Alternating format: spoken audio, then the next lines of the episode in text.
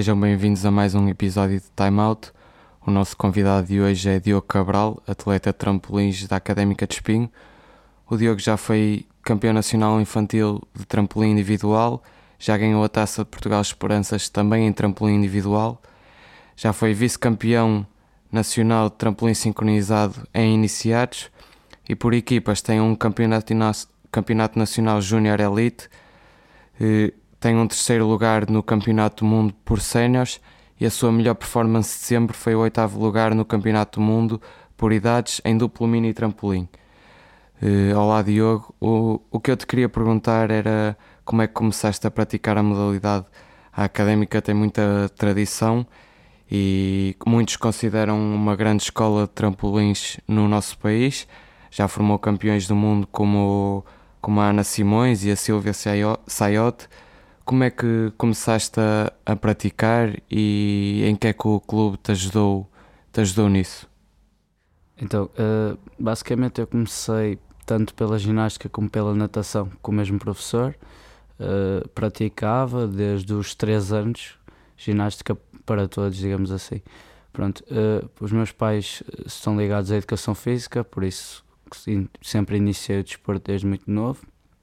Evolui um pouco na ginástica, passei para a ginástica de pré-competição dos trampolins, só que quando pelo espelho da académica vi o pessoal a saltar, apaixonei-me desde logo e quis logo saltar trampolins.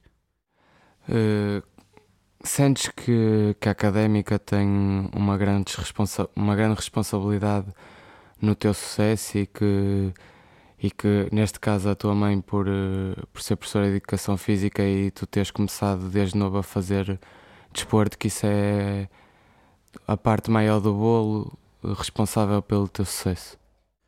A verdade é que tive sempre treinadores que puxaram para mim, que me motivaram e a académica oferece as condições para poder saltar.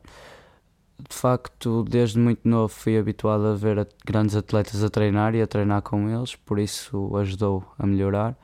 E, e por isso sim sei que tenho alguma responsabilidade, tal como os outros atletas do clube, de dar nome ao, ao clube, continuar a dar o nome e a espalhá-lo. E enquanto puder fazê-lo, vou tentar fazê-lo da melhor forma. Quais, quais é que foram as. Já, já referiste a natação, a ginástica? Uh, só praticaste essas modalidades ou foste como a maioria dos miúdos que praticou futebol? Nunca, nunca pratiquei futebol, só mesmo na escola a brincar com os meus colegas, mas já pratiquei basquetebol. Quando era iniciado, tinha 12 anos, pensou. Uh, como é que é o teu regime de treino semanal? Por exemplo, uma semana tua em termos de treino, como é que como é que funciona? Eu treino todos os dias da semana, tirando o fim de semana. Normalmente treino duas horas, duas horas e meia. Por isso são cerca de 12 horas semanais. É, tu tem, calculo que não tenham competições todos os fins de semana. Sentes um bocado de falta dessa competitividade, de poder competir todos os fins de semana? Para responder isso, até vou pegar agora num exemplo que vai acontecer.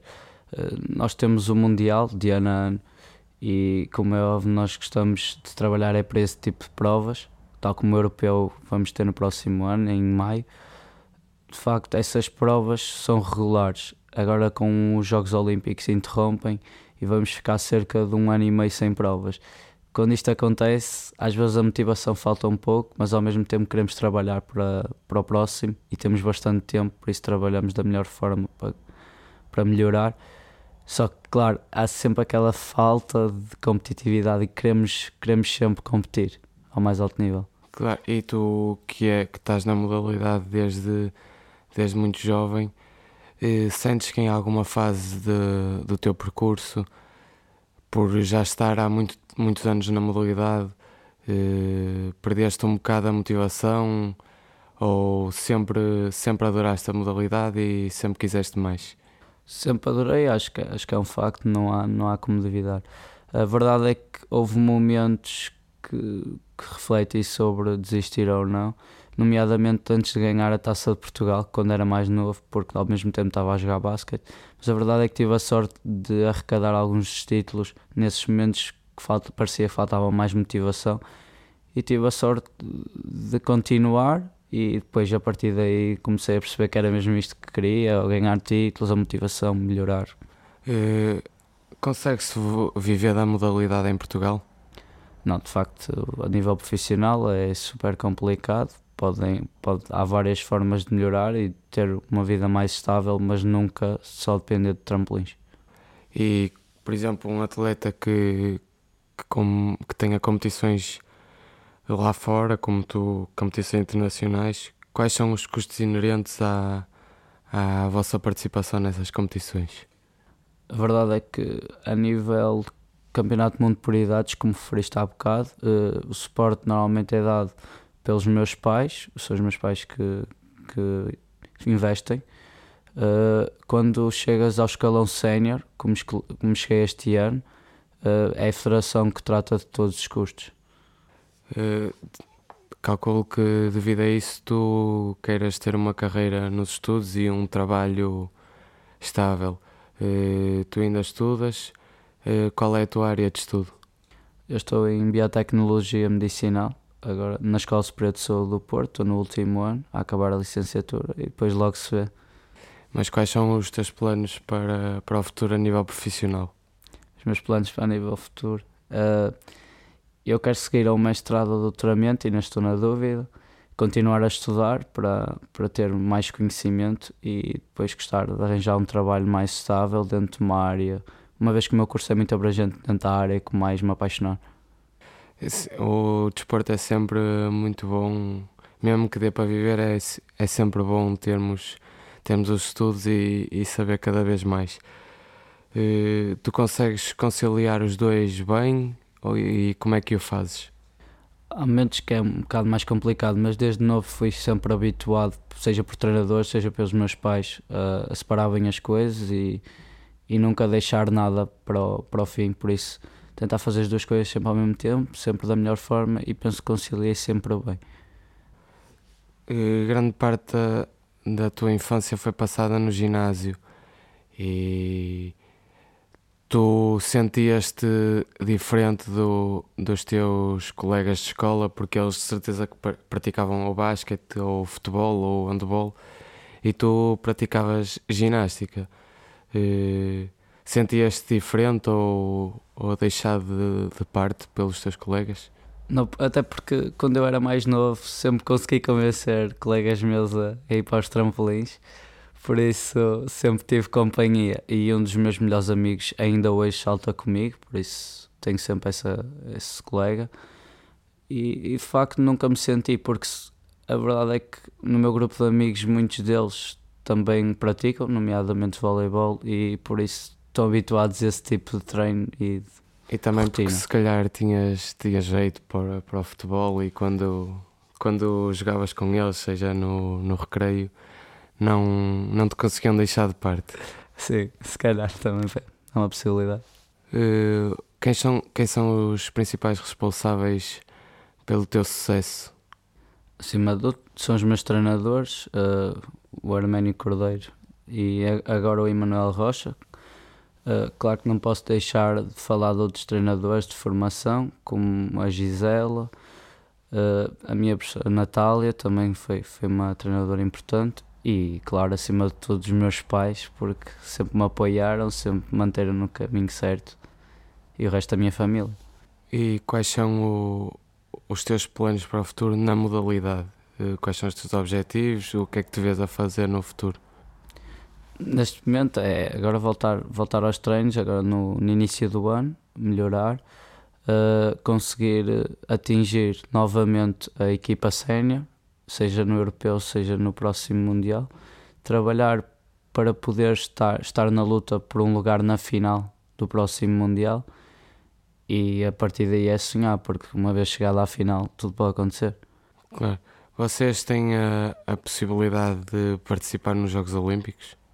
Duplo mini trampolim, que é o que eu tenho estado a treinar mais, eh, não existe Jogos Olímpicos. No trampolim já existem os Jogos Olímpicos, claro que por essa razão a competitividade é maior e fica mais difícil e em, em nível, em nível nacional a disputa é muita e por isso fica complicado, mas claro que vou treinar também para isso. Esses atletas, os ditos olímpicos, eh, têm muitos apoios ou também têm as dificuldades em, em suportar eh, alguns custos e, e a conseguir viver do desporto? Vou tentar dar uma ideia do, do conhecimento que tenho. A verdade é que eu acho que têm mais apoios, tal como qualquer atleta que haja, esteja no projeto olímpico tem apoios, seja suporte financeiro, seja de material. Por isso, acho que têm mais apoios. De facto, não conseguem viver só disso, mas pelo menos têm menos preocupações, digamos assim. Descreve-me como é que é um dia de competição, por exemplo, num campeonato do mundo. Campeonato do Mundo. Antes de mais, começa pela viagem chegar lá, estar num país diferente, uh, é sempre incrível por, essa sensação. E uma vez chegado ao pavilhão, uh, estamos lá, envolvem-se enorme, seja pelo, por nosso próprio país, que é sempre grande, há sempre grande apoio na equipa, seja por outros países, porque nos trampolins eu gosto de dizer que há sempre muito companheirismo, seja dentro da tua equipa, seja entre os outros, mesmo de outros países. E nós agora já nos vamos conhecendo, por isso vamos, vamos desejando boa sorte, uh, corra tudo bem. E depois é sempre aquele nervosismo típico de uma competição. Pensar sempre, quero dar o meu melhor, mas se correr mal, se correr bem, mas nós tentamos focar porque o trabalho foi feito e depois de estar lá dentro, apresentar a, ao juiz e preparar o salto, é só aproveitar, porque ali já, já é só sonhar e ver o que acontece. Mas por, em que país foi, desculpa? Agora o último mundial foi no Japão. E pronto, é um país que, que essas competições são sempre muito bem organizadas e, e com grandes com grandes públicos. E, como tu chegas lá de manhã e qual é a tua rotina, por exemplo? dependendo do, da hora da competição, se, se, ainda faltar algo para a competição, normalmente entro no pavilhão, uh, assisto a outras provas que há, tento me distrair um bocadinho, não estar muito preocupado com a prova, até porque falta muito tempo.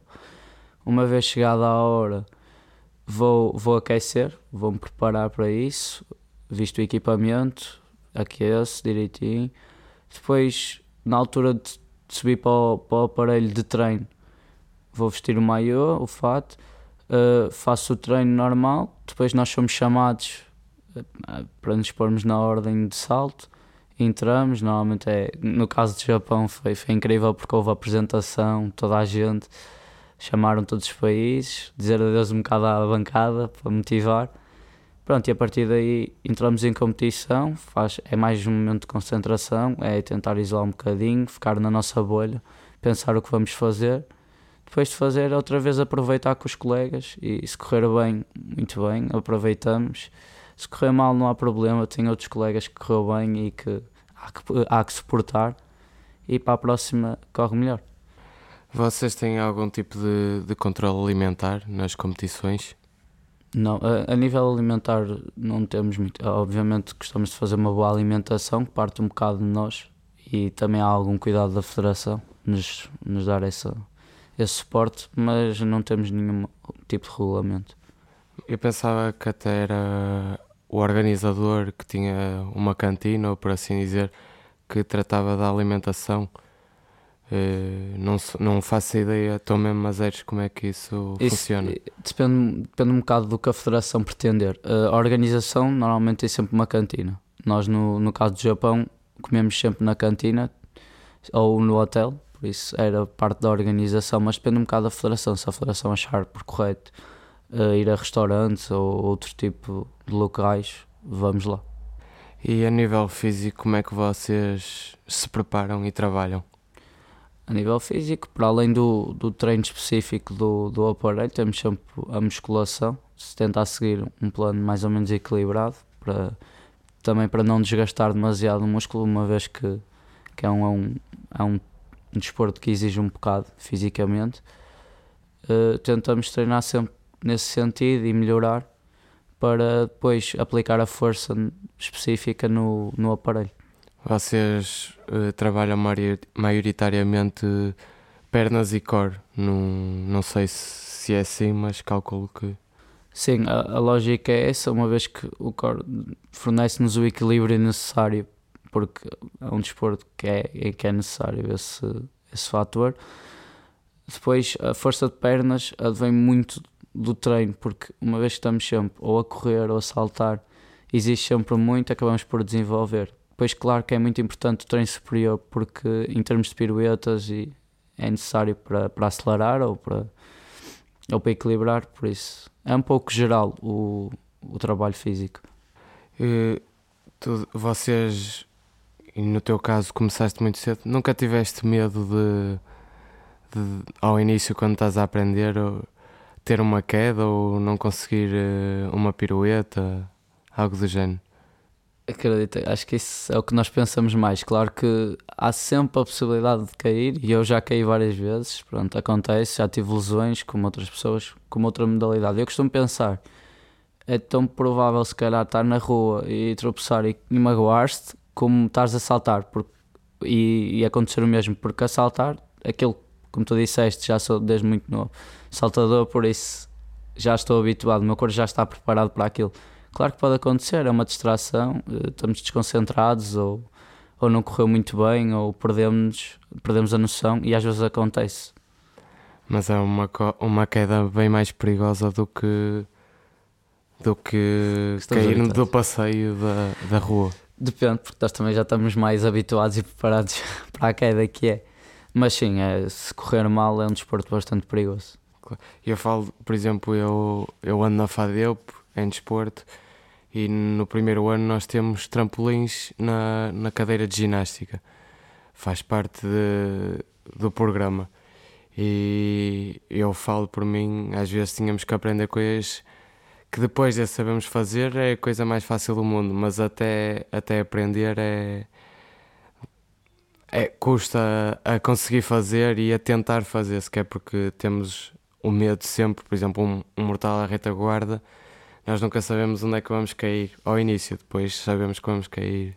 Não, é sempre, é sempre engraçado, é um processo, porque eu, eu agora estou a trabalhar num, num parque de trampolins, por isso também lido muito com as pessoas que estão a aprender e, e acaba por ser engraçado. As pessoas normalmente olham para aquilo e, e parece fácil, porque nós, nós temos o equilíbrio necessário e estamos predispostos, mas de facto é que as pessoas também ao mesmo tempo quando sabem lá para cima acham que é muito difícil e na verdade não é é uma questão de equilíbrio, de concentração e depois de aprendido é como disseste, qualquer pessoa consegue fazer.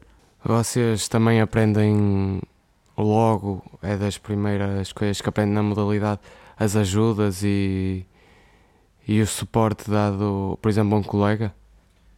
Por, pelo treinador, o treinador costuma-nos manipular para, para aprendermos o salto. Esse tipo de manipulação não é uma coisa que aprendemos logo mas a pôr colchão, por exemplo, quando estamos no trampolim, o salto pode correr mal ou a queda pode ser pior, ou mesmo para abrandar. Uh, somos habituados desde logo a pôr colchão e a aprender para podermos ajudar uns aos outros. Se, uh, por exemplo, do que eu aprendi uh, na ginástica é fundamental toda a gente saber saber fazer as ajudas de, de mortais, de piruetas, tudo nos trampolins também é mais difícil porque não consegues ter ninguém lá em cima a ajudar-te. Por isso, calculo que o colchão seja por isso. Porque vocês não, não, não precisam de aprender ajuda porque também não conseguem ajudar lá em cima. Não, de facto, nossos treinadores, normalmente, ah, quando estamos mais, com mais medo do, do salto, normalmente até sobe lá para cima. Mas ele só vai fazer, só vai ajudar no momento descendente já. Ou seja, a força é muita e é preciso saber manipular e, e utilizar bem a, a, força. Por isso, nesses casos, o nosso treinador está disposto a fazer isso e já, já fui salvo por vários treinadores nesse, dessa forma e já vi salvar outros tantos. Uh, mas de facto, é preciso ter sempre cuidado e, e o primeiro, o primeiro, nosso primeiro método de segurança será sempre o colchão. Seja um colchão mais pequeno, quando o salto já está mais rotinado, ou seja um colchão maior. Um colchão maior quando, quando o salto é mais perigoso ou estamos mais na dúvida. Uh, quais são as principais diferenças do mini trampolim para o trampolim individual? Uh, eu, já, eu não faço mini trampolim, faço duplo mini duplo trampolim. Duplo mini trampolim, desculpa. De facto, também existe mini trampolim, por isso. As, as principais diferenças é que o duplo mini exige uma corrida anterior, uh, onde tentamos aplicar a força horizontal e transformá-la em força vertical são apenas dois saltos seguidos de uma recepção. Depois também temos o, o trampolim, nesse caso eh, são 10 saltos, uma série de 10 saltos, eh, em, nas quais anterior, anteriormente fazemos velas para saltos para tentar ganhar altura e depois fazer uma sequência já pré-definida no máximo de altura, da melhor forma, mais esticados, digamos assim, possível e com a maior dificuldade possível. Quando deixas de praticar a modalidade, uh, vês-te a continuar ligado à modalidade, mesmo tendo um emprego posterior? De facto, eu já pensei um bocado sobre isso. Uh, quando era mais novo pensava, não, não gosto de ser treinador, não me estou a ver também como juiz, por isso não pensava muito. Agora com, com o trabalho que tenho no parque trampolim já, já vejo, já gosto um bocado mais de ensinar. Ainda assim não sei se me vejo como um treinador de trampolins, mas claro que gostava sempre de estar ligado e sempre que tivesse tempo passar pela académica, que é o meu clube de formação, e, e dar uma vista de olhos, falar com as pessoas, é, se, é sempre bom passar os teus conhecimentos a alguém e essa transmissão de conhecimentos também é gratificante e sentes que, que pudeste ajudar. Esse emprego que tens numa. É onde é, onde é que trabalhas? Eu trabalho aqui no Porto, em Matosinhos, na Jumpers, não, não sei se conheces. Pronto, é uma parte de trampolins e o objetivo, vai lá muitas crianças e é preciso ter sempre enquanto há segurança e para se divertir em segurança é sempre ter, é preciso controlar um bocado e depois, claro, ensinar para eles evoluírem. Usas, usas muitas vezes exemplos de coisas que se passaram contigo para, para alertar alguns, alguns miúdos?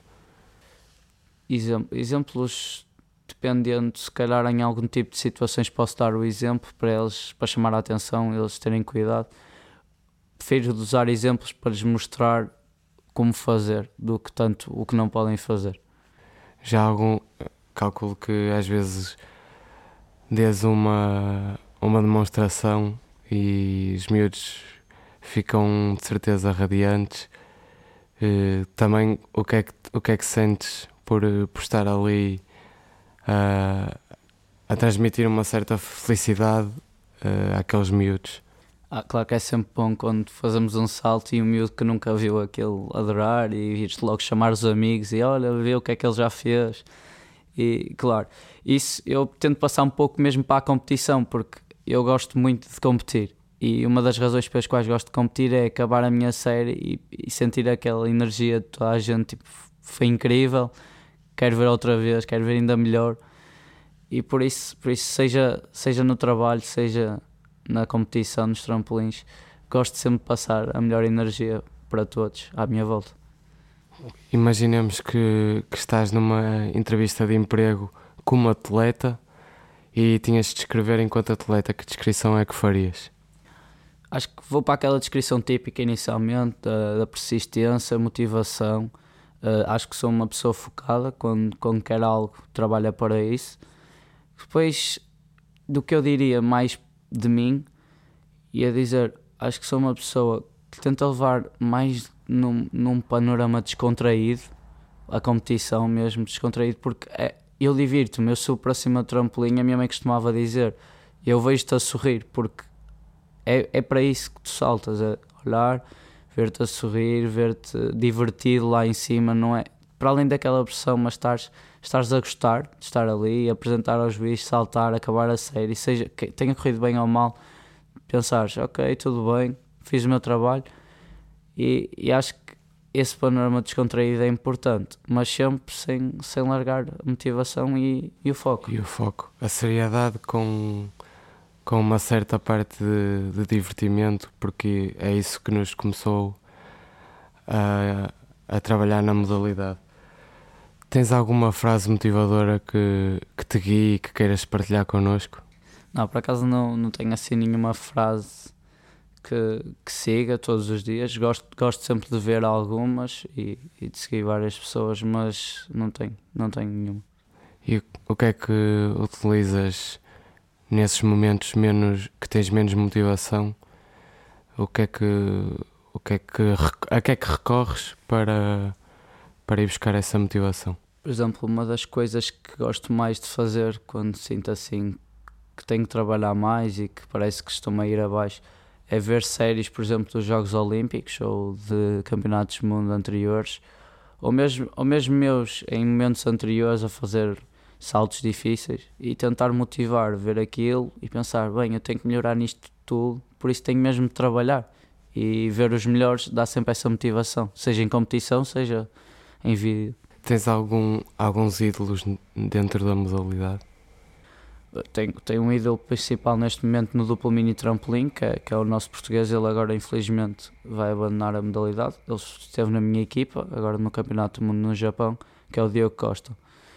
E depois, assim, a nível, a nível de trampolim, gosto muito dos portugueses, tanto o Diogo Enchim, como o Abreu, como o Pedro Ferreira e o Ricardo Santos, que são os quatro da equipa principal, como o Dong Dong, por ser é chinês, ele, ele, tem, ele já tem alguns anos na modalidade, já foi campeão olímpico e de facto é, é um dos melhores de sempre e é sempre bom segui-lo. Queria-te agradecer por, por teres vindo, gostei muito de, de privar contigo e de, de conhecer o teu percurso e espero que tenhas muito sucesso no futuro e mais uma vez obrigado por, por teres vindo. Quero agradecer por me ter estado aqui e também gostei muito desta conversa.